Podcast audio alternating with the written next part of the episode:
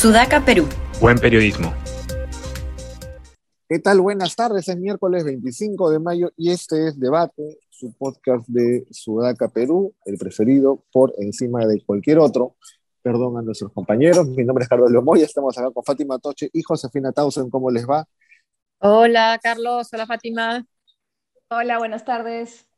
¿Qué tal? Buenas tardes. Y bueno, a diferencia de lo que fue la mañana en la Comisión de Fiscalización, hoy día tocaron ampliamente el caso de Juan Francisco Silva, el caído en el ministro de Transportes y Comunicaciones, acusado según un audio de Willax, primer audio de Willax, que parece tener credibilidad, eh, en el cual lo acusan de haber pagado medio millón de soles por haber sido ministro. Y tiene una serie de denuncias por corrupción anteriores al, hacerse con el Fajín y durante su quizá excesivamente largo para sus capacidades eh, tiempo como ministro. El día de hoy en Comisión de Fiscalización fue, por una parte, Gilia Barreda, la ex este, alcaldesa de, de perdón, se me fue a casa de Villa María, del, Triunfo, ¿no? María del Triunfo, que fue sí, ¿no? A llenar de gritos este, el hemiciclo. y por otra parte, también fue el ex, este, acá, eh, perdón, se me están acá confundiendo los papeles, ya es pareja congresista, el señor Cortegana de Provías, acá tengo su nombre completo, señor Cortegana, perdóneme, no decime que lo han querido apanar. Eh, eh, se me fue el nombre, no puede ser, que es esto, acá está Jorge Cortegana Sánchez, es director ejecutivo de Provías que dijo eh, que en el corto tiempo que tuvo al, al, mando de Provías, Juan Silva como ministro le presentó a Samir Villaverde el 20 de septiembre en la noche, ¿no? Eh, y cuenta que allí Villaverde empieza a hacerle una serie de pedidos, ¿no? Ponme a tal persona, échale un ojito a esta, a esta licitación. Y Cortegana, según su versión, no accede, se hace loco, lo dejan visto y termina fuera del cargo. Eso evidentemente tiene que ser corroborado, pero empiezan a salir testimonios al respecto. Y también fue Juan Francisco Silva y simplemente dijo que evidentemente todo era una mentira. Toda era mentira, todo era una patraña. Fue en combi, se fue en combi y dejó a la comisión. Este, veamos qué ocurre. Yo, digamos, quizás lo más, no sé si saltante, pero divertido es la parte de eh, Cecilia Barrera, ¿no? Que siendo una, yendo como testigo, termina hablando como si fuese congresista, gritando y yéndose. Protagonista, sí, sí, sí, Y, diciéndole a la prensa que tenía que hacer bien su trabajo, sí. Sí. Sí, pidiendo cuestiones previas, eh, no sé, dando de alaridos ahí, como comentaba con Josefina al inicio, parecía algo totalmente armado, ¿no? La, la típica de, hacer el escándalo para no tener que dar explicaciones, ¿no? Y está bien, a mí me parece que es verdad que estas comisiones a veces terminan invitando a los investigados o a los testigos diez veces para preguntarles básicamente las mismas sandeces, muchas veces, pero es lo que les toca, pues así es, incluso los pueden llevar de grado fuerza si se niegan, ¿no? Y si te quieres hacer algún tipo de favor, es mejor esclarecer, ¿no? Que ir a vociferar y hacer escándalo para no dar explicaciones, porque quieras o no, todos los testimonios hasta ahora indican que esta señora, Silvia Barreda, ha sido el nexo eh, con todos estos personajes corruptos, ¿no? Que han salido eh, ya en audios, Bruno Pacheco, Samir Villaverde y demás. Entonces tiene mucho que decir al respecto, ¿no? Entonces, hacer sí, no aporta, ¿no? No, y no especifica por qué fue tantas veces a Palacio de Gobierno. También, después Juan Silva diciendo que recién se entera, creo que prácticamente el mismo día que juramentó para ser ministro, que no tenía idea antes, también llama la atención, ¿no? Porque tendría que haber preparado, no sé, pues, su declaración jurada de intereses, ¿no? Haber tenido esa, ese tipo de trámites. Y sobre lo de Bruno Pacheco, le preguntan sobre este audio en la conferencia de prensa que, que dieron eh, en la tarde, que presidida por Aníbal Torres, le preguntaban insistentemente, que me parece muy bien, si es que había comentado algo el presidente sobre esto, ¿no? Por supuesto que se fueron por las ramas, pero eh, en una entrevista, que en realidad nos sorprende si es que no ha mencionado nada de, de Pacheco, porque una entrevista a Carlos Jaico, que fue eh, también secretario general después de Pacheco, secretario general del Palacio de Gobierno, le preguntan en el comercio, ¿sintió que, sintió que Bruno Pacheco, su antecesor, todavía tenía o tiene influencia sobre el presidente y sus asesores? No le sabría decir, pero lo que yo sé es que Pedro Castillo nunca lo ha tratado ni de corrupto ni de nada que se le parezca. Nunca lo ha acusado de algo, nunca se ha quejado de nada, prácticamente no, le no lo ha tocado. Nunca le pidió a él alguna explicación sobre los 20 mil dólares en Palacio o por qué confió en él. Dice que no, que no. Increíble que parece que no veía la gravedad o no se daba por aludido. Ahora, hay unas frases muy simpáticas de Silvio cuando le preguntan usted por qué fue a, ¿no? Fue a Zarratea este, cuando, durante la campaña, ¿no? Como invitado. Dijo, bueno, sí, pues yo fui, ¿no? Y le dicen, ¿y por qué fui como ministro a Zarratea? No, yo dejé mi carro ahí porque había una cochera, pero no he tenido reuniones y con nadie. Usaba la casa del presidente como cochera. Presidente, ¿puedo dejar acá mi carro? Sí, déjalo más. Yo te lo cuido. O sea, buscaba, buscaba una, la playa de estacionamiento por toda Lima y encontró una en Zarratea. Efectivamente, fue el Yo dejé mi carro ahí porque había una cochera, pero no tenía reuniones. No, no, no, no, no, a pensar. No, ¿qué va a pensar? ¿Entiendes? No voy a dejar nomás. Ahí me ahorraba, tres, me ahorraba 10 lucas eh, para pagar los portales. Sí, un este, cínico, ¿ah? Un cínico. Un cínico. Bueno, ese cinismo le ha permitido cuánto tiempo estuvo el primer de ministro de Transportes, ¿no? Acá está la respuesta exacta cuando le dicen al, a quien fue secretario general del Palacio de Gobierno después de Bruno Pacheco. Le preguntan si, vio alguna explicación, le pidió una explicación sobre los 20 mil dólares en Palacio. Sí, dice el ex secretario que sucedió a, Pacheco, le dije que ese era un acto grave, que no era cosa banal, pero simplemente, o sea, el presidente no dijo nada, continuó como siempre. Bueno, y así continúa. Tal cual, continúa, sí. sí. Ahora, los, además los, sus abogados, ¿no? Son además personas que antes ya habían sido o estaban bajo la mira eh, por haber tenido un papel de Ministerio de Transporte, como Alex Starov. Algunos, eh, recuerdo un reportaje de punto final al respecto, ¿no? En, a inicios de enero y febrero sobre por qué estaba el señor Alex Starov dando tanta vuelta por el Ministerio de Transporte. ¿no? Ahora es el abogado de, del ex ministro Silva. Por ejemplo, hay gente que va a ir rotando, es como su propia puerta giratoria. Sí, ahora sobre estas eh, acusaciones a raíz de, de, las investigaciones y los audios de Bruno Pacheco eh, han aparecido, que ya se habían mencionado antes, ¿no? Acusando al expresidente Sagasti de haber modificado la, la norma para incluir los requisitos para ser secretario general de la presidencia.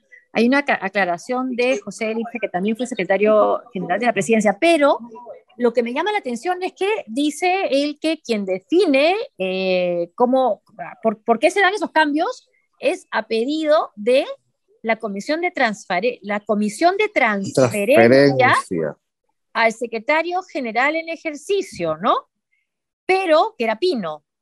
Pero la comisión de transferencia, revisando quiénes integraban las comisiones de transferencia, no hay una comisión específica para Palacio de Gobierno, para la que para la transferencia en Palacio de Gobierno, hay para la PCM y en todo caso quien presidía todas estas comisiones era Dina Boluarte.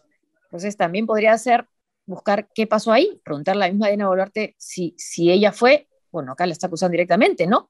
Quien pidió cambiar los requisitos del secretario general del despacho presidencial. Pero, pero miren si no será ya, yo creo, enfermizo querer culpar a Francisco Sagasti de Bruno Pacheco. O sea, eso ya es un, es un sinsentido, ¿no? O sea, por más que pueda haber habido esta, eh, modificación para los requisitos del puesto. Claro, así haya sido una modificación pedida, ¿no? Claro, pueden pedir eso, pero ¿por qué vas a asumir que va a ser en, beneficio de un corrupto? Obvio, y es, es, absurdo, o sea, ya llega a niveles, yo creo, de lo enfermizo, ¿no? Este afán de querer culpar a los caviares morados, como quieran llamarlos, de sus propios eh, corruptos, ¿no? Ya me parece el, colmo ya. Irreal. Y hay, varios pájaros de un tiro, ¿no? O sea, lo, la corrupción que vemos que está, hay varios indicios muy verosímiles, ¿no? De estos audios, pero también incluir ahí con Villaverde el fraude supuesto en primera y en segunda vuelta, y además la supuesta complicidad en esta eh, nombramiento de Pacheco y corrupto de Pacheco, además acusado de corrupción, del de, expresidente Sagasti, ¿no? hablando de eso, el, el señor, el que fue alcalde de, de Huaraz, no sé si, si me recuerdan su nombre, que los indican como el nexo con el Jurado Nacional de Elecciones, eh, estuvo también hoy en el Congreso. Y lo escuché y le hicieron muy pocas preguntas porque todo lo que dijo fue bastante verosímil, ¿no? Yo participé hasta cierto punto, unas cuantas reuniones antes de la toma de mando, de ahí nunca más me llamaron, yo no conozco al presidente del Jurado Nacional de Elecciones, yo tengo un negocio Vladimir Mesa, Vladimir Mesa, sí. Ajá, sí, tengo un negocio de pintura aquí en San Juan del Urigancho, este, o sea, fue muy verosímil su versión de que él no, no tiene nada que ver, le preguntaron por 20 nombres y el señor no conocía a nadie, ¿no? Igual hay que verificar y todo, pero cada vez se, cae más, creo yo, la, la, eh, los señalamientos de Samir Villaverde. Ahora, yo tengo una...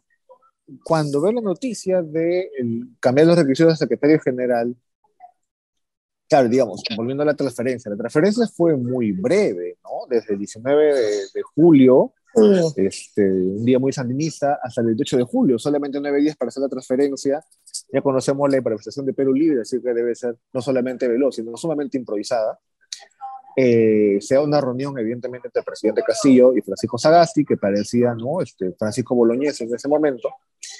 Y, claro, a mí no me parece tan inverosímil que finalmente el secretario general es una persona de confianza, entonces le puede decir, oiga, presidente, ¿tú crees que le puede bajar los requisitos? Pero a la vez, pero a la vez es como, claro, en realidad, lo más probable es que esto lo vea una comisión, pues, ¿no? Y que Sagasti le diga, oye, amigo, que lo vea la comisión, yo no sé, eso, que, no, que lo vean allí. Y seguramente ha ido con ese pedido, ¿no? Oye, tenemos una persona que quiere ser persona de confianza, le pueden bajar un poco los requisitos, no tiene los requisitos, seguro que se lo puedan bajar. Y es como, bueno, puta, si quieres, o sea, igual, igual lo hacemos, pues digamos, igual que imagino que también lo podría hacer el presidente después del 28 de julio, ¿no? Pero... Sí, también, pero claro, pero eso no significa que te estás aceptando que están diciendo esta persona no tiene requisitos, pero bueno, tiene cierta tendencia a no actuar necesariamente conforme a la ley. Claro, claro, creo que además, o sea, digamos, a mí no me parece en absoluto inverosímil no. que una cosa, hay una situación haya ocurrido, más allá de quién es el quien hizo la denuncia. Yo creo que quien hace la denuncia y cada periodista que hizo la denuncia me parece más impresentable que el otro, pero no importa, en este caso me parece que tiene total sentido. Encaja muy bien. Se dan cuenta también se dan cuenta también cómo perjudica el hecho de que haya habido tanto tiempo de incertidumbre para eh, que se declare, digamos, eh, que, que, Pedro Castillo había ganado las elecciones, la segunda vuelta, y que se pueda designar por lo menos públicamente a quienes iban a ser los principales funcionarios de Estado, porque dio una ventana de oportunidad enorme para que hayan estos tratos bajo la mesa. Cuando se, el jurado proclama prontamente hay una presión, digamos, para el ganador, para el, eh, presidente electo, para que dé los nombres y se transparente quiénes van a ser los funcionarios y le resta un poco, no voy a decir completamente, un poco el tiempo a estos, estos dames que te doy, ¿no? Eh, previos y, componendas. O filtros, ¿no? o investigaciones de cada caso, ¿no? Y además no se puede bajar, bajar los requisitos no significa, no implica, no vas a sospechar que vas a encontrarlo después a quien le bajas los requisitos con 20 mil dólares, ¿no? Exacto, exacto. Eso también, digamos, a mí, yo estuviese en el caso de los señores que vivieron en esa supuesta comisión de transferencia, porque claro, de Palacio de Gobierno como tal no hay, seguramente estaba en otra, en otra área, te dicen, oye, tenemos este, es confianza presidente, pero digamos, no tiene pues este, los requisitos, más o menos date cuenta además de más o menos que en general las personas de confianza del presidente no tenían, pues, digamos, los requisitos este, profesionales o académicos para ciertos cargos ¿no? del Ejecutivo, porque es un presidente que es maestro rural y la gente que está muy cercano a él tenía también esa, esa este, eso, y digamos, es un cargo de confianza. Entonces, a mí no me parece descabellado, incluso necesariamente inmoral, ¿no? Que hayas dicho, bueno, está bien, te hago esa, esa, esa deferencia. El tema es que, claro, pusieron a Bruno Pacheco y a los dos meses le encuentran 20 mil dólares en el baño. No tenías como sospecharlo. Este, pero sí, en todo caso, y ni siquiera creo que sea ilegal. Pero claro, visto lo que ocurrió después, es, ya, pues amigo, te pasaste de ganso. ¿no? Pero en ese momento no pareció. Claro. claro en ese, pasa con la teoría conspirativa. Así es, la teoría conspirativa de la primera, segunda vuelta de fraude y también involucrado este, Francisco Sagasti, Jurado Nacional de Elecciones. Y, la... y entonces baja los requisitos para meter a Bruno Pacheco para tener ahí la uña metida y que metas plata. ¿no? Cuando lo que pasa es que le dijo, por favor, ¿puede hacer esto? Ya, pues amigo, ¿sabes? Yo, y, pongo a tu gente y luego, 20 mil dólares en el baño, ya me fregaron, ¿no? Sí, está también hoy día en esta conferencia de prensa eh, le preguntan pues Aníbal Torres insistentemente sobre qué, ha dicho este, Pedro Castillo, el presidente, sobre este, estos audios, pero no, él, vuelve, vuelve a 28 de julio, ¿no? Cuando el momento de la juramentación, previo a la juramentación, ¿no? Y dice que en realidad él no estaba convencido de ser ministro, no es que no le gustó el gabinete de Bellido, no le gustó que Bellido estuviera ahí, no, no, no, él no estaba convencido. Y finalmente aceptó, después tuvo que dejar su práctica y aceptó. Y en algún momento también eh, critica, o no, le, no dice el nombre, pero critica al doctor Elmer Huerta. Dice, hay un médico, doctor, que sale en la radio ah. y, que vive en Estados Unidos, que no vive en el Perú y entonces no sabe mucho. O sea, lo está cuestionando porque no vive en el Perú, entonces no sabe la realidad peruana. No, y dijo una cosa más, mi tío. Picón. Se quedó picón, creo, Aníbal Torres, porque una vez en RPP lo eh, confrontaron, digamos, Elmer Huerta con Alíbar Torres a, a, raíz del ministro Condori y el agua racimada, y ah, obviamente ah. Elmer Huerta barrió pues el piso con él y, y un, primera vez que veo, que escucho en ese caso Aníbal Torres, casi que reconocer su error o, o asentir, ah. ¿no? Porque no supo cómo contrarrestar los argumentos, pues, científicos del Huerta. Con razón. Ahora quedó con la sangre en el... Sí, no, pero mi, tío Splinter también este, dijo el día de hoy que la crisis alimentaria no iba a afectar al Perú. ¿no? Acá no va a pasar nada, no vamos a comer papa todo el tiempo. No, es en ah. realidad que la crisis alimentaria, tengo que la crisis alimentaria, no, no pasa nada, tranquilos. Con ese ministro sí podemos. Estamos mm. como ese negacionismo anticipado, ¿no? Como antes con el COVID y la barra cimada. Ahora, crisis alimentaria, no, no pasa nada, no va a llegar. Sí. Y dice que los consejos de ministros descentralizados en realidad son consejos de coordinación intergubernamental. Que por eso es que no hay actas, ¿no? Entonces se justifican, ¿no? Consejos de coordinación intergubernamental. No, pues es que tampoco nos, quiere agarrar de muchachitos tontos, pues, ¿no? Porque los consejos de ministros están previstos hasta en la Constitución y tienen unas formalidades, tienen unos lineamientos, ¿no? Ya que diga que son otra cosa, pues mejor, ¿no? Que lo transparente así. El, problema es que, son mítines políticos, básicamente, ¿no? Sí, recién lo están diciendo, ¿no? Que no eran consejos de ministros tal cual, ¿no? sino que era una manera de ejercer la democracia directa, que nuevamente hace recordar lo que insistía Alberto Fujimori después de su autogolpe, ¿no? La democracia directa. ¿Por qué no creer en la democracia representativa? Claro. Que es la que tenemos, aunque no necesariamente estemos bien representados, pero bueno, así votamos.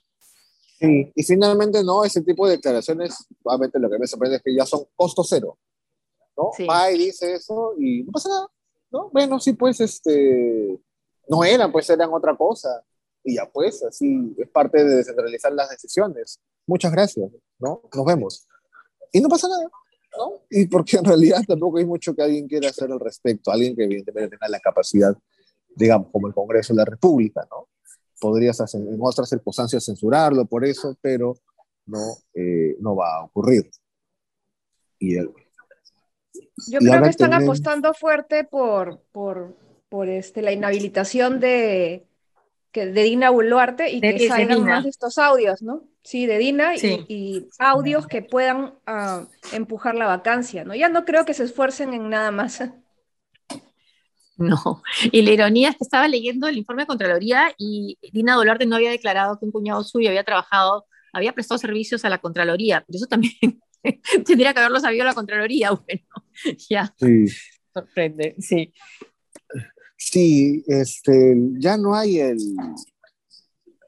Ayer también comentando este caso así en privado, ¿no? Creo que la, la, razón también era esa, ¿no? La, el cambio fuerte de funcionarios con experiencia en el Estado durante estos meses te lleva a estas cosas, ¿no? La facilidad con que eh, puedes meter la pata, porque el Ejecutivo y sus aliados han metido la pata, ¿no? Debido a que eh, nadie les pudo haber dicho, oye amigo, cuidado con eso. ¿no? Oye, amigo, no pongas a tal persona, oye, amigo, renuncia a todo. Alguien me dijo, no, tienes que decir, apenas llega, renuncia a todo. Claro, no han tenido que les diga eso, ¿no? Renuncia a todo. ¿De dónde habrán tenido la gente que los ha ayudado? Que al final, por, entre comillas, romper la argolla, han terminado, ¿no? En serios problemas. Y además romper la argolla, creo que tú lo comentaste este, el otro día, o sea, no está mal per se romper la argolla, pero pon gente capaz, pues no, rompe la argolla con gente medianamente competente, no con delincuentes o gente que está en la mera calle. Sí, pues, ¿no? Y al final lo más probable es, no fueron más morales, pero una posibilidad es que ellos terminen en la calle, ¿no? Por, entre que quisieron que, este, por correr la de argolla van a terminar posiblemente ellos también. Ahora, en la calle, si es que se da una vacancia por este caso, más bien quienes se van a vacar somos nosotros, porque ya pasamos los 20 minutos, así es, ¿no? Y ya nos están este, votando acá del set de, de Sudaca. Muchas gracias por escucharnos, muchas gracias Josefina, muchas gracias Fátima, ¿no? Y con nosotros será hasta, el día de mañana. Listo, cuídense.